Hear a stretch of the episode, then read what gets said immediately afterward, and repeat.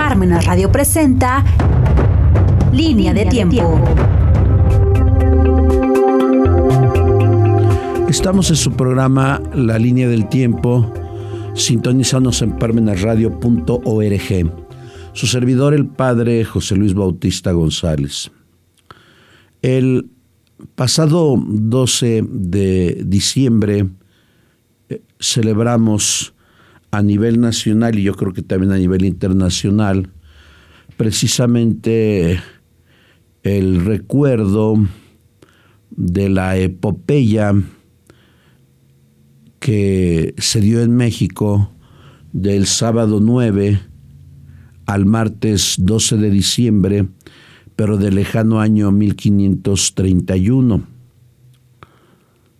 Y esta celebración que es celebrada por propios y extraños, que es celebrada desde un pequeño pueblo con 500, 200 habitantes o ranchería y es celebrada en las suntuosas catedrales que tenemos en México y más allá de nuestras fronteras, a la Virgen que forjó la patria, a la que da verdadera identidad nacional.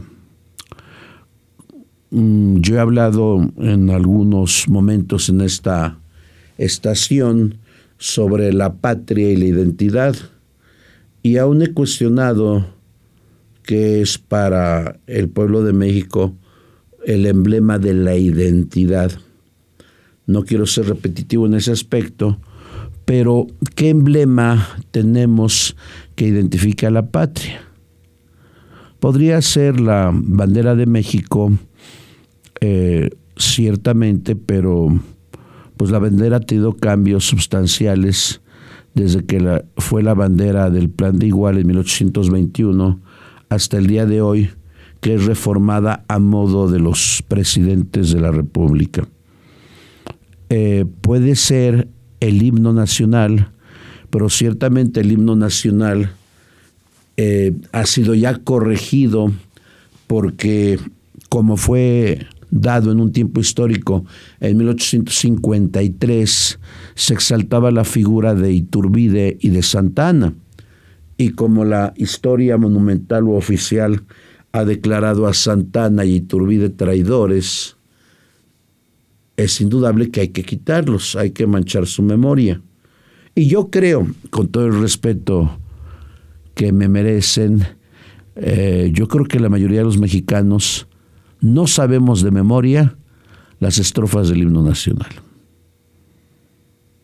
Y no sabemos el cambio que se dio del himno original, que por cierto yo tengo una copia del himno original, porque me lo regaló hace como 25 años el que era vice tataranieto de Francisco González Bocanegra.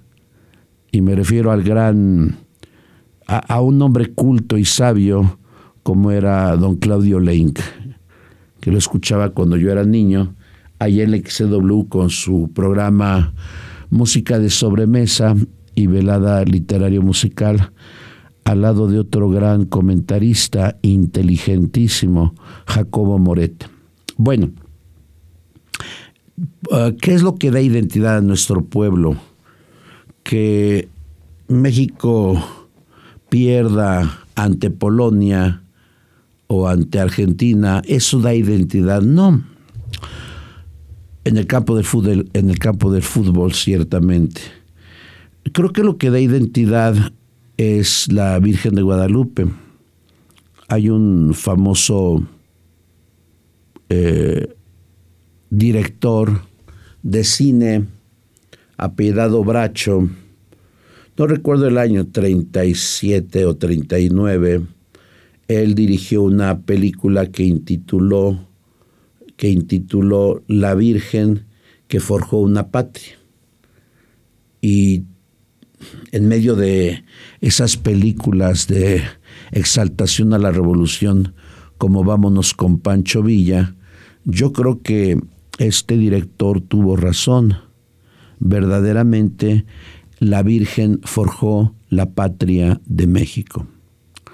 Es por eso que hoy les voy a recomendar un libro que recopiló nuestro buen amigo, el maestro José de Jesús Hernández Roldán, que por cierto fue mi maestro en, en estudios históricos y se llama Documentos Guadalupanos del siglo del silencio, de 1531 a 1666. Ciertamente este libro lo que hace es recoger la, lo que otros han recolectado y lo que el mismo autor ha investigado. Este maestro pertenece al famosísimo Centro de Estudios Guadalupanos de la OPAEP. Y creo yo, junto con los demás investigadores, han realizado una hermosa labor, no solamente de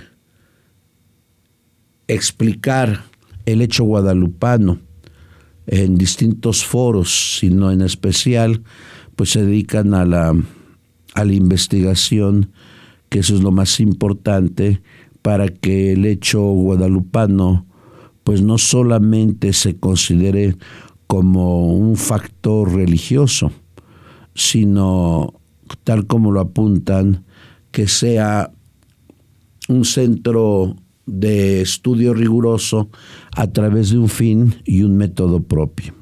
Y esto es lo que se plasma precisamente en estos documentos guadalupanos del siglo del silencio, desde 1531 a 1666. Pero ciertamente el documento base,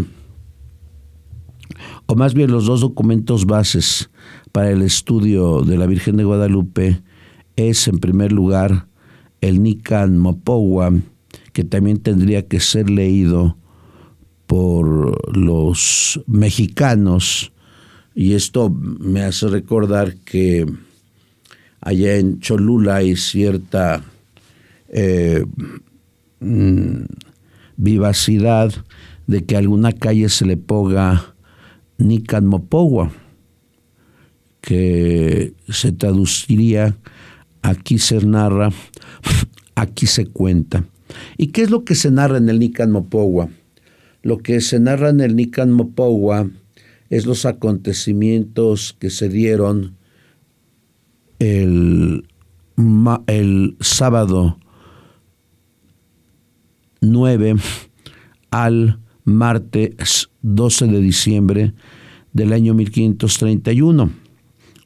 Si nosotros insertamos este número, perdón, esta fecha en la línea histórica, debemos de entender que se da diez años después de la conquista de México,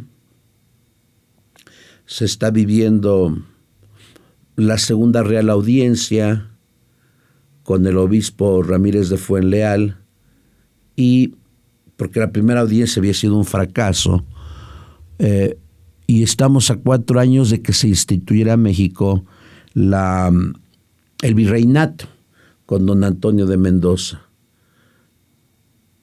Ya muchos mexicanos que no pactaron con España, o más bien con la corona de Castilla y de Aragón, habían em, muerto, muchas mujeres quedaron viudas, eh, ciertamente se trajo la cruz a través del requerimiento que se daba pero aquellos que pactaron con eh, los Hernán Cortés, como lo podemos leer en una de sus cartas de relación, pues sí, sí tuvieron muchos beneficios porque pues se respetaron sus costumbres y tradiciones y hasta se les pusieron gobernadores de indios.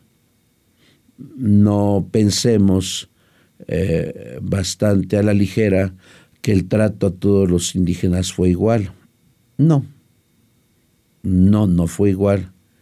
Tal vez a los que opusieron resistencia y al final fueron vencidos fue la Triple Alianza. Y ciertamente, pues estaban devastados. Hay un famoso libro que ojalá puedan ustedes comprar, o más bien leer, y que está en PDF en internet, que se llama El diálogo con los doce, donde se enfrentan los doce sabios de Mesoamérica, los tlalatimines, y se enfrentan contra los doce franciscanos que vinieron en 1524. Por cierto, dentro de dos años se van a celebrar los 500 años de la llegada de los franciscanos a estas tierras descubiertas. Y este diálogo es bastante trágico y doloroso porque los sabios afirman que han sido despojados eh, de sus dioses. Claro, yo creo en lo particular que en aquellos pueblos, comarcas, eh, donde nos llegó el Evangelio en el siglo XVI, porque México era inmenso. Y recuerden que lo que se conquistó de México y lo que se habitó fue el centro, lo que sería Puebla, México, Querétaro, eh, Veracruz, eh, Acapulco, que eran los lugares donde llegaban las embarcaciones, y después Guadalajara, perdón, Jalisco y Zacatecas. Casi la mirada al norte no estaba, ni la mirada al sur. Por eso hubo regiones que desconocían los españoles, como se puede documentar a través de los diversos narradores ya sea conquistadores o religiosos del el siglo XVI y del siglo XVII. Aquí les he comentado aquel famoso libro de Alviar Núñez Cabeza de Vaca que se intitula Naufragios y que lo pueden comprar en la editorial Porrúa. Ahí plasma en todas aquellas regiones que él vio y que no habían llegado los españoles. Imagínense, en el siglo XVIII, fines del XVII y principios del XVIII, se le regalaba a la gente 35 acres de tierra para que pudieran habitar Zacatecas. Se les regalaba, porque la gente no quería ir a Zacatecas ni al norte. Por eso yo considero que muchos pueblos que no fueron plenamente conquistados, pues seguían con los diversos modos de piedad para los dioses paganos. Pero volviendo a este libro, pues ciertamente lo que México necesitaba para la conversión era precisamente un acontecimiento importante. Y este acontecimiento se da en el Tepeyac. Si aún Zumárraga afirmaba como primer arzobispo de México que se necesitaba un acontecimiento extraordinario para que los indígenas aceptaran la, la, la fe. Claro, ya les he explicado el requerimiento en algún otro programa. El requerimiento se daba a los indígenas en lengua castellana y se les decía que en nombre del rey iban a ser conquistados, eh, colonizados, pero también evangelizados. Es indudable que nadie puede aceptar a la fuerza una religión, pero pues mucho se ha discutido en el siglo XVI y también en el siglo XV la objetividad o no de la conquista. Si verdaderamente la conquista tuvo un punto de vista eh, jurídico que la hiciera aceptable. Mm, y también se los he comentado cuando hemos hablado del siglo XV, que es el Papa, que era la máxima autoridad todavía en el siglo XV, hagan de cuenta, iba a decir derechos humanos, pero no, derechos humanos ahorita está muriendo tristemente en México. O, pueden pensar en la ONU, que ni Estados Unidos ni Israel le hacen caso a veces.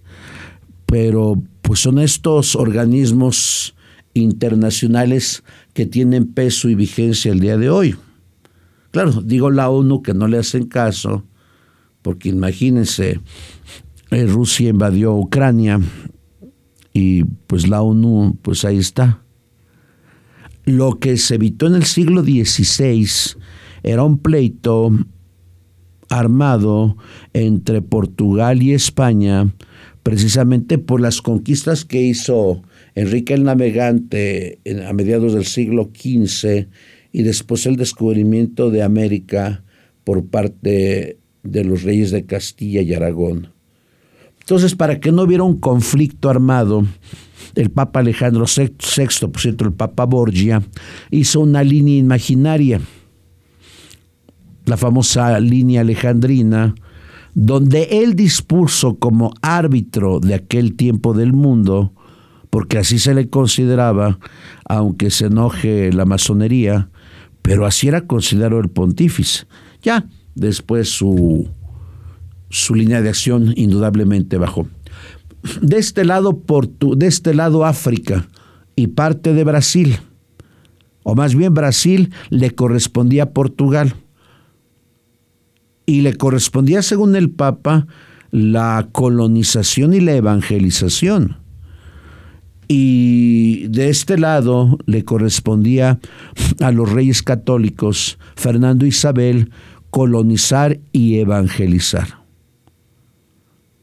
Claro, después, en el siglo XVII, XVI y XVII, se puso en duda esto en pro de los derechos. Pero les recuerdo algo.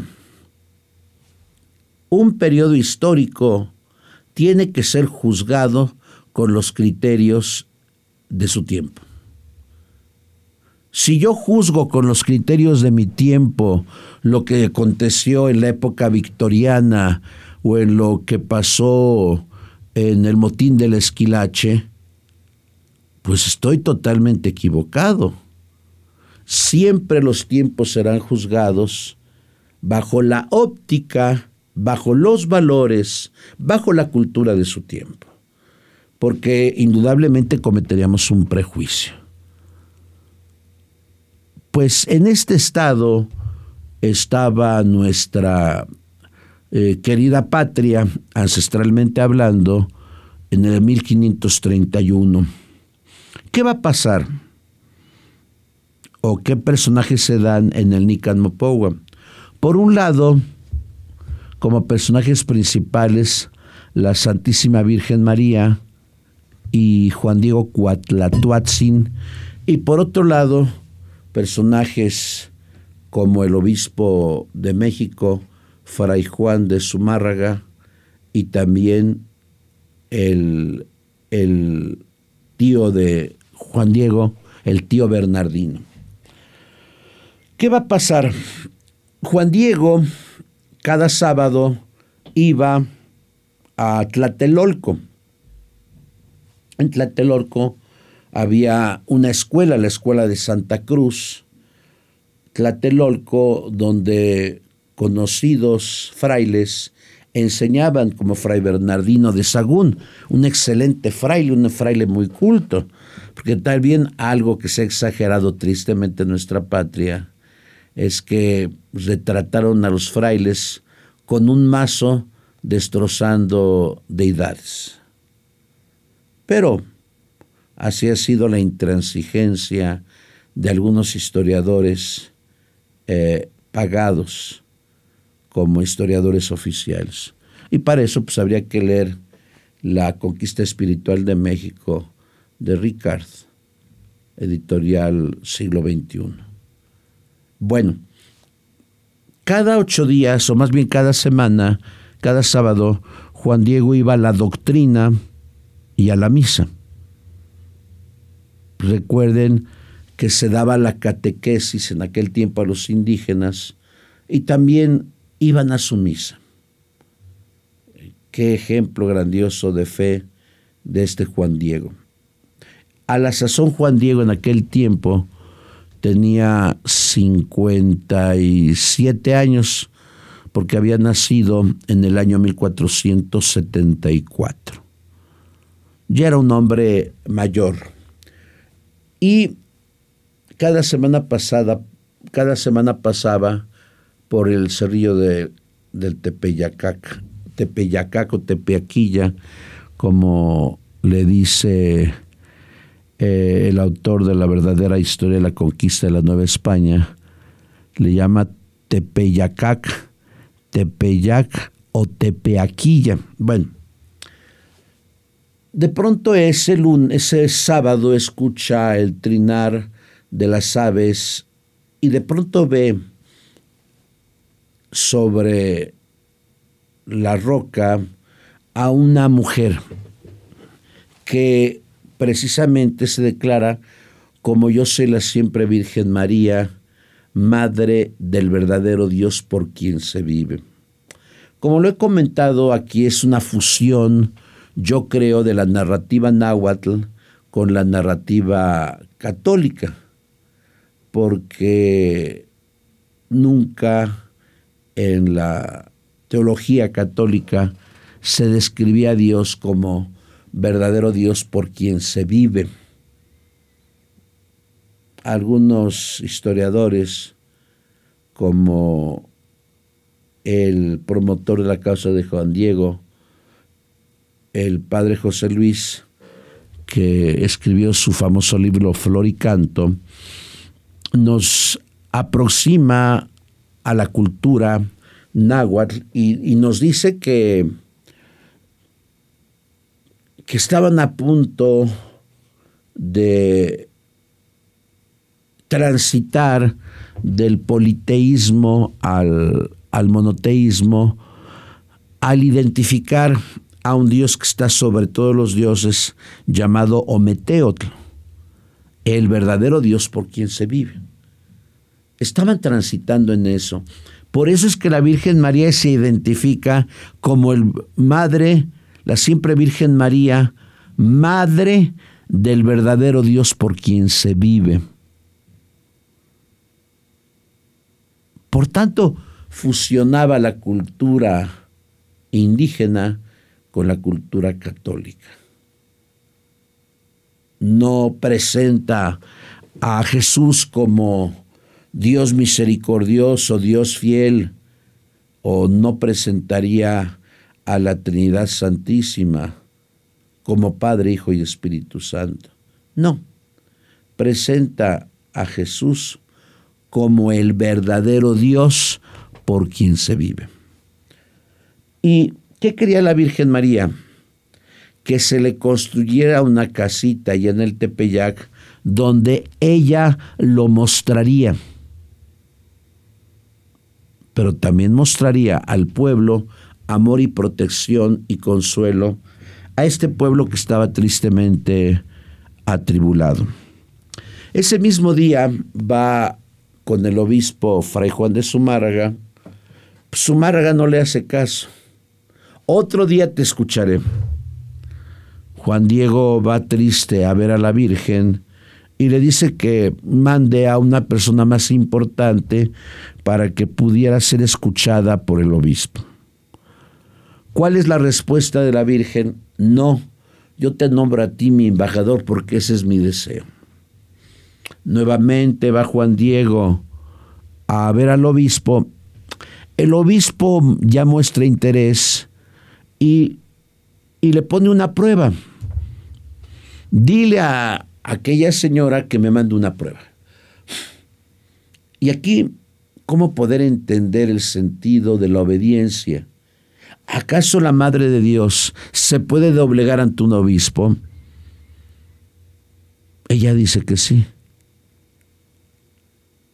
bastaría una prueba para que podamos entender que los laicos, que los sacerdotes, para vivir la unidad, que todos sean uno, con el obispo, nosotros tenemos que ser obedientes con él.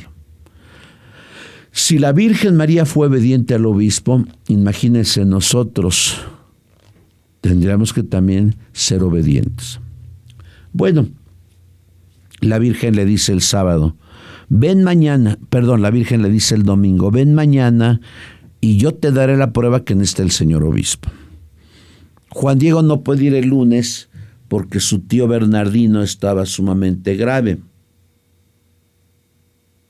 Es tan grave el asunto que lo, el tío, que supongo había estado con años de paganismo, si Juan Diego tenía 57, pues el tío habría de tener 75, no sé. Y le pide con urgencia que vaya un fraile un, a, verlo para que le administrara la, la unción o lo confesara. Y viene el día 12 de diciembre. Nos dice el Nican Mopogua muy de mañana. Y pobre Juanito, eh, Juanito se va por otro camino para que no le quite tiempo a la Madre del Cielo. Pero imagínense los que somos creyentes, ¿quién puede desaparecer ante la Madre del Cielo? Nadie. Bueno, la Virgen lo busca y le pregunta, ¿qué ha pasado? Mi tío Bernardino está enfermo, voy a tu casita a México a buscar a un sacerdote para traerlo. ¿Y qué le dice la Virgen? Tu tío está bien. ¿Qué no te das cuenta aquí estoy que soy tu madre? ¿Que no estás bajo mi protección? ¿Que no estás en los pliegues de mi túnica? Que nada te aflige. Ahí podremos entender la fe de este hombre porque este hombre le cree. Ha pasado a segundo término la enfermedad y llevarle al Tatacura porque la Virgen le ha dicho que está bien.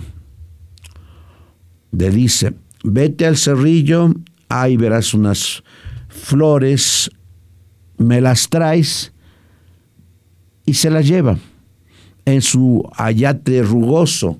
Yo supongo que estaba sucio por el polvo del camino, por la tierra. Regresa y nos dice Antonio Valeriano, que se entiende conoció a Juan Diego y a Zumárraga, que la Virgen tocó las flores, pero le dijo, solamente se las vas a mostrar al obispo, a nadie más. Llegó a la casa del obispo, pues muy de mañana, que hora serían las seis de la mañana, y ante unas peripecias que hacen los sirvientes del obispo, Juan Diego desextiende el, la yate y nos dice Valeriano que cayeron las rosas de Castilla que no se daban en México, pero que en ese momento se apareció la imagen. En aquel momento Zumárraga se hincó junto con sus sirvientes para entender que esa prueba bastaba para ser la casa del Tepeyac. Pues esta es la historia. Yo espero que todos amemos profundamente a la Madre de Dios, pero en especial leamos un poco. Hay tantos y tantos libros que podemos leer, pero que a veces la flojera y la ociosidad lo impiden. Pues muchísimas gracias y que viva siempre Cristo Rey y que viva la Virgen de Guadalupe.